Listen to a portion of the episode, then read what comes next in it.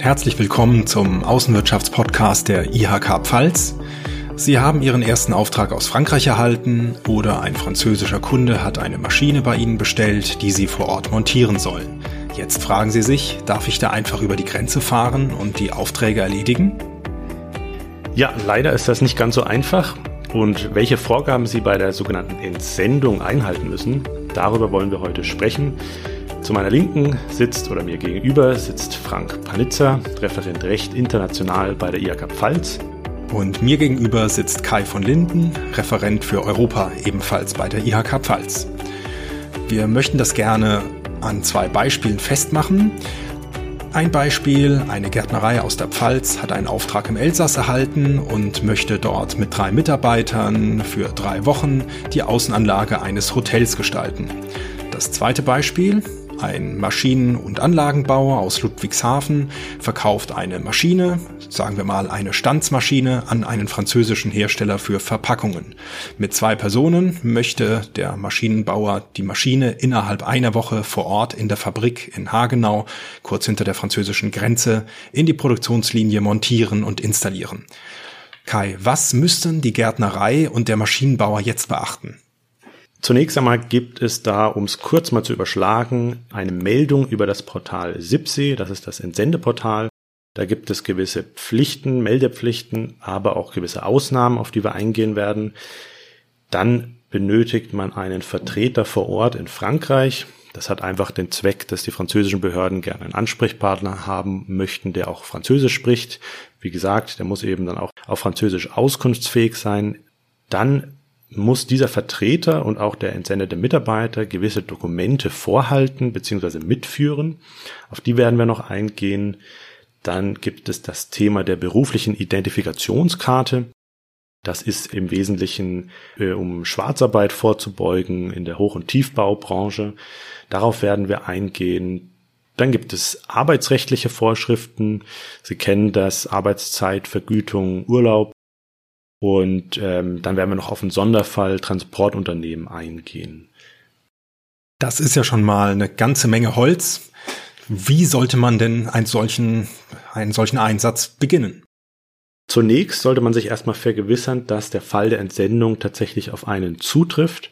Und das können wir machen anhand der Definition der Entsendung. Also da gibt es vier Fragen. Und das wäre dann folgendes. Zunächst einmal fragt man sich, ist man als Arbeitgeber dauerhaft außerhalb Frankreichs niedergelassen? Zweite Frage wäre, ist der Arbeitnehmer, der entsendet wird, für gewöhnlich in Deutschland beschäftigt? Dritte Frage, der Arbeitgeber, gibt dieser eine Anweisung an den entsendeten Arbeitnehmer, eine konkrete Aufgabe in Frankreich zu erledigen? Also der schickt ihn da nicht nur rüber, um ähm, grundsätzlich zu arbeiten, sondern da gibt es eine, eine abgrenzbare Aufgabe für ihn. Und die vierte Frage, nach der Erledigung der Aufgabe kehrt der entsendete Mitarbeiter wieder zurück nach Deutschland an den Sitz des Arbeitgebers und nimmt dort wieder seine Arbeit auf. Das sind die vier Fragen, die Sie sich stellen müssen. Falls Sie hier sagen, ähm, ja, das trifft alles auf mich zu, dann ähm, ist alles in Ordnung. Wenn Sie jetzt sagen, hm, so ganz passt mein Fall hier nicht rein, dann ähm, melden Sie sich gerne bei uns, dann können wir doch nochmal individuell drüber sprechen, was denn hier auf Sie zutrifft und auch welche gegebenenfalls rechtlichen Vorschriften für Sie dann zu beachten sind. Okay, nehmen wir einmal an, der Fall einer Entsendung liegt hier tatsächlich vor, dann würden wir der Agenda nach, äh, die du eingangs vorgestellt hast, also mit der Meldepflicht bei SIPSI beginnen? Das ist korrekt. Das wäre der erste Punkt. Meldung per SIPSI für den entsendenden Arbeitnehmer.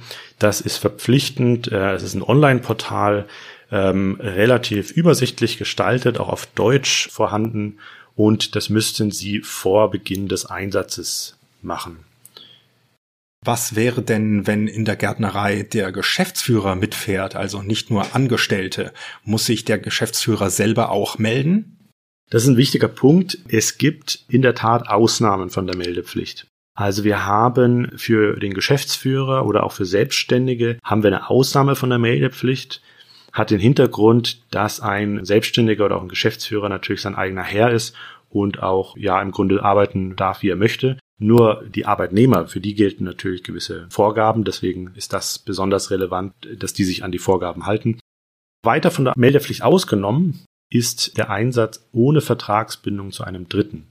Das heißt, wenn Ihre Mitarbeiter, wenn Sie einen Mitarbeiter nach Frankreich schicken auf eine Messe, auf einen Kongressbesuch, wenn Sie ihn hinschicken für die Teilnahme einer Veranstaltung oder einer Arbeitsbesprechung, Erkunden von neuen Märkten, den französischen Markt beispielsweise, Pflege von Produktionsbeziehungen, das ist ausgenommen, da wird kein Vertrag geschlossen mit einem Kunden beispielsweise. Wenn Sie Güter anliefern, wir hatten das Beispiel eines Ludwigshafener Maschinenbauers, der liefert jetzt hier die Maschine, die Stanzmaschine ab in der französischen Fabrik und fährt wieder zurück, wäre das keiner Meldepflicht unterlegen. Erst wenn er sagt, okay, ich liefere euch die Maschine nicht nur, sondern ich montiere und installiere die euch auch noch in die Produktionslinie, wie wir es anfangs auch im Beispiel hatten, dann trifft ihr die Meldepflicht zu. Umgekehrt formuliert, die Anlieferung oder Abholung von Gütern ohne weitere Erbringung von Dienstleistungen, eben auch keine Montage, wäre von der Meldepflicht befreit. Dann gibt es noch weitere Fälle, wo die Meldepflicht nicht greift und das sind Auszubildende bei grenzüberschreitenden Ausbildungsverträgen. In der Wissenschaft gibt es auch viele Ausnahmen, Teilnahme an Seminaren, Symposien, wissenschaftlichen Veranstaltungen, Gastprofessuren bis zu einer gewissen äh, Dauer von zwölf Monaten. Und dann sind auch noch Künstler unterhalb von 90 Tagen und zwölf Monaten ausgenommen oder auch Sportler, Schiedsrichter bei der Organisation und Durchführung von Sportveranstaltungen. Okay, du hast ja jetzt schon einige wichtige Punkte erwähnt. Am Anfang hattest du auch davon gesprochen, dass man einen Vertreter benennen muss für die Arbeitseinsätze in Frankreich. Kannst du uns dazu mehr erzählen? Was hat es damit auf sich und äh, wie kann man das in der Praxis am besten organisieren? Ja, ähm, korrekt. Da gibt es eben diesen Vertreter vor Ort, der, wie schon anfangs gesagt, sämtliche Dokumente verwahren und bereithalten muss für den Fall einer Kontrolle. Auf die Dokumente werden wir später noch eingehen. Der muss auch in französischer Sprache auskunftsfähig sein zu den Dokumenten, darf juristische oder natürliche Person sein. Ja, wie gestaltet man das am geschicktesten? Es gibt einerseits die Möglichkeit, dass man da die Auslandshandelskammer in Frankreich engagiert, dass die als Vertreter vor Ort einspringt. Dann gibt es allerdings auch zu geringeren Kosten natürlich, dass man einfach einen entsandten Mitarbeiter als Vertreter vor Ort benennt. Der muss natürlich dann auch in französischer Sprache auskunftsfähig sein. Ebenfalls können Sie den Geschäftsführer benennen. Sie können auch eine Person in dem verbundenen Unternehmen benennen, also beispielsweise in einem Konzern dann den Mitarbeiter in der Personalabteilung im Konzernunternehmen. Und zusätzlich ist vielleicht noch ein Tipp, was auch möglich ist, Sie können tatsächlich auch den Kunden benennen. In der Regel spricht er ja Französisch, wenn der in Frankreich ansässig ist und hat sicherlich auch ein Interesse, dass der Auftrag reibungslos abläuft. Also könnten Sie im Grunde den auch benennen, dass er diese Dokumente vorhält und auskunftsfähig ist auf Französisch. Gut, der Vertreter muss also diverse Dokumente vor Ort vorhalten. Kannst du uns noch mehr darüber erzählen, welche das sind? Ich fürchte, da kommt jetzt wahrscheinlich eine ziemlich lange Liste. In der Tat. Aber der Tat. vielleicht kannst du da ja etwas äh, Licht ins Dunkel bringen. Genau, ja. Ja, gehen wir es mal der Reihe nach durch. Also wir haben erstmal an Dokumenten, die der Vertreter in Frankreich in französischer Übersetzung vorzuhalten hat. Auf ähm, die französische Übersetzung kommen wir gleich nochmal zu sprechen.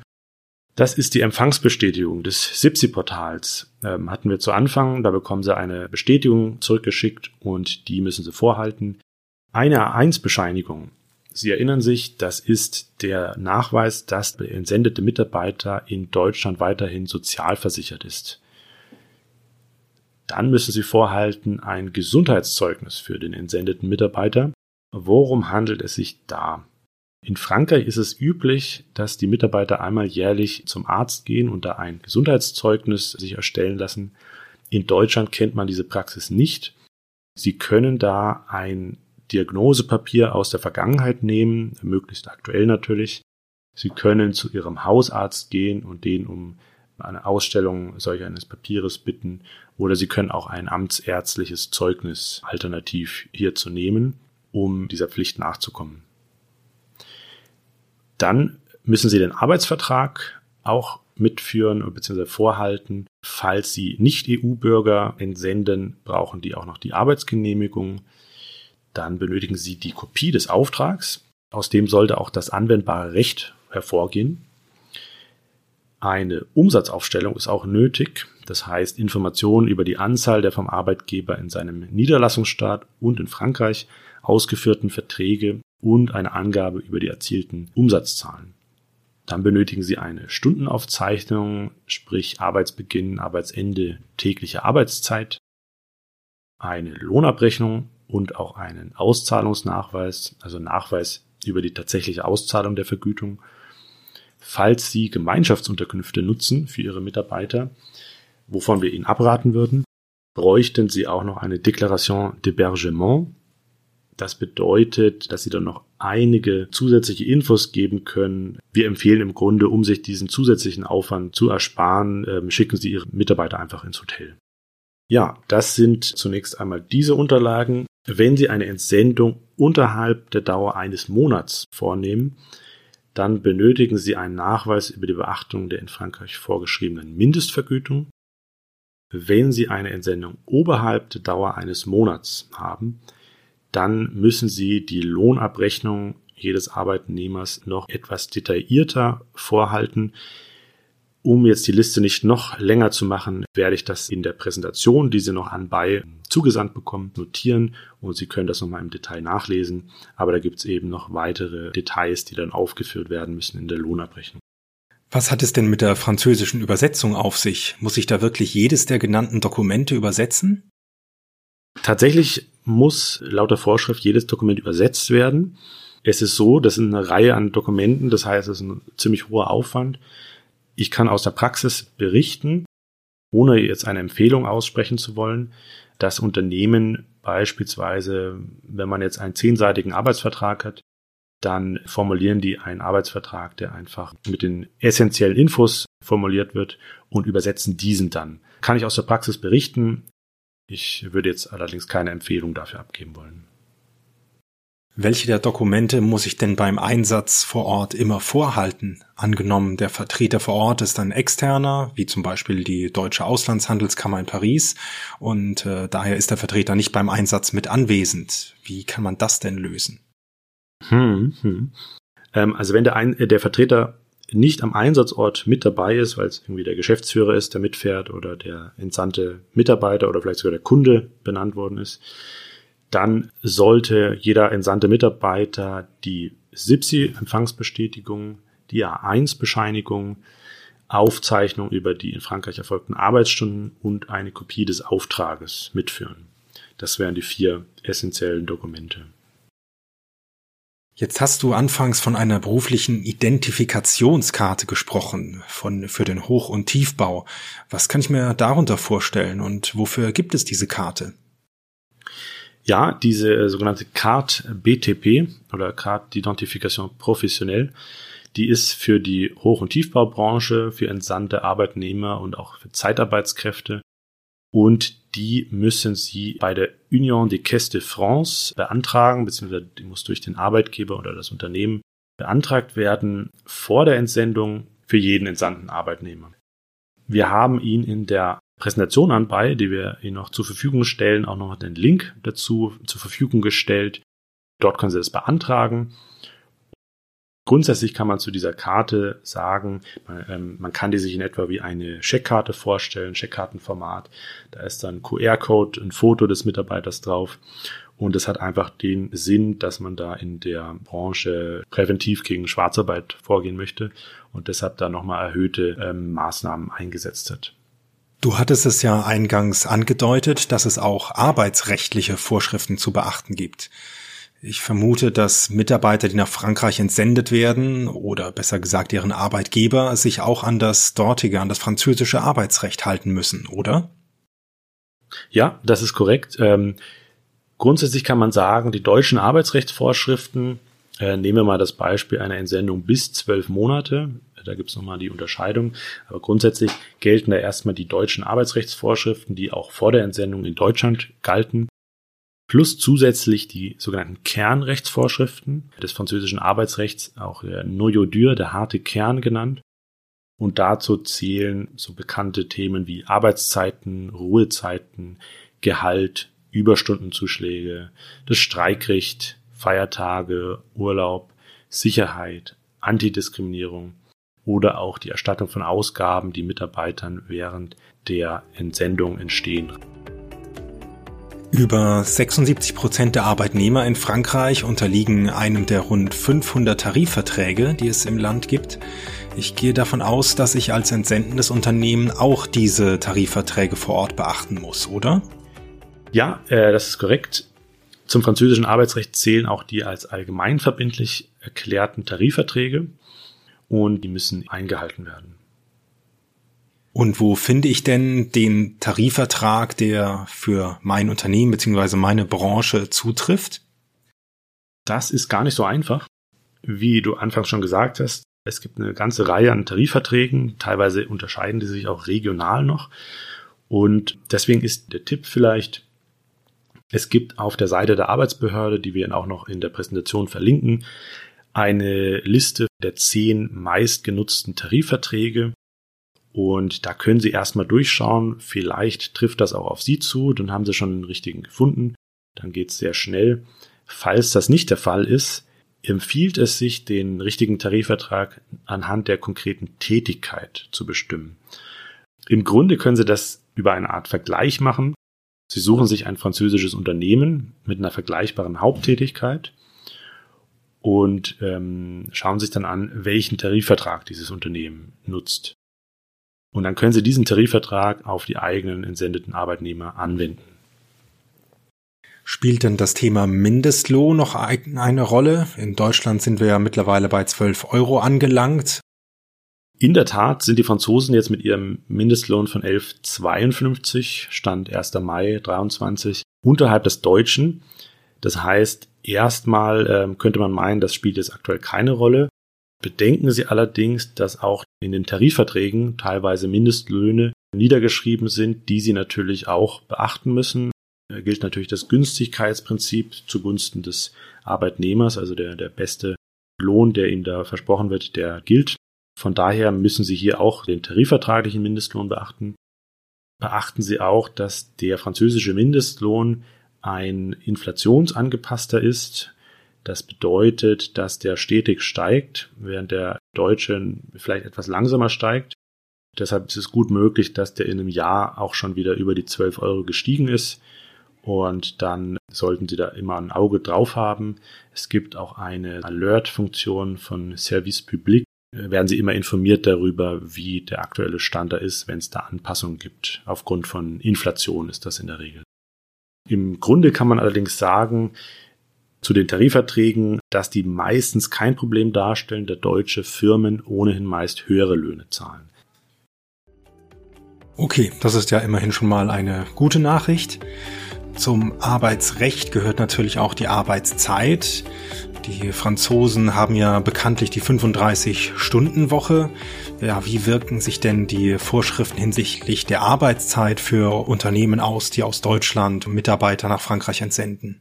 Ja, ähm, daran müssen sich auch deutsche Unternehmen halten. 35-Stunden-Woche, genau, das ist ein, schon einer der, der großen Unterschiede natürlich.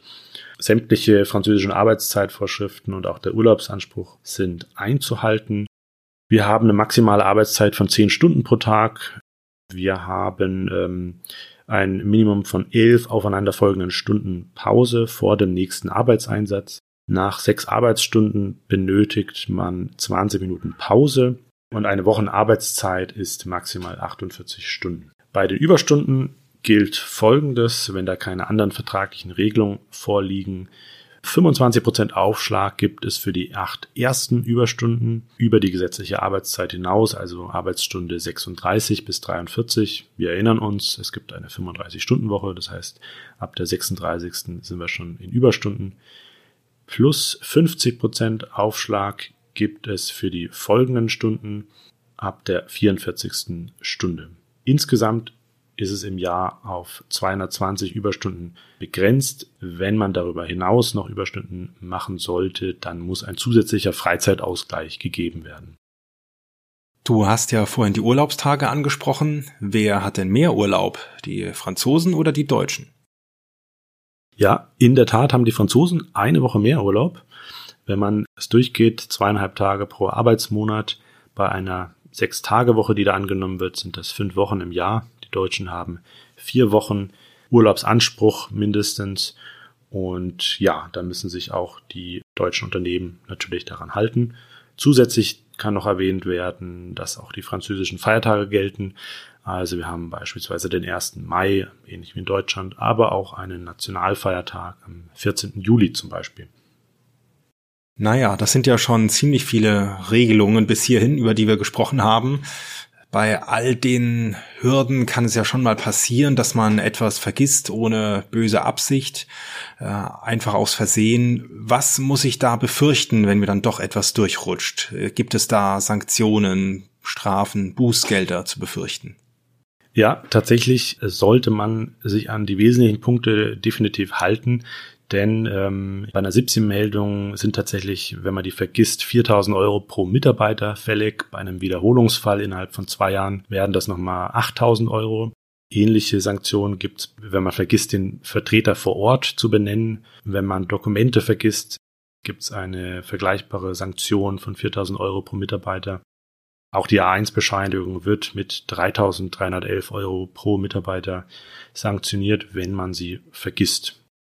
Das Ganze ist gedeckelt bei einer halben Million, also das Bußgeld kann das nicht überschreiten, aber da kann doch einiges zusammenkommen, weshalb dringend empfohlen wird, sich da im Vornherein um alles zu kümmern, dass es da kein böses Erwachen gibt.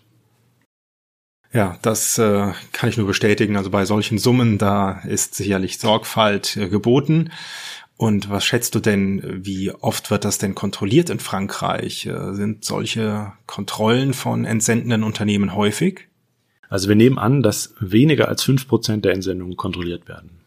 Gut, das ist ja jetzt erstmal nicht allzu viel, aber wenn man natürlich zu diesen fünf Prozent zählt, dann zahlt es sich sicherlich aus, wenn man sich ordentlich vorbereitet hat im Vorfeld.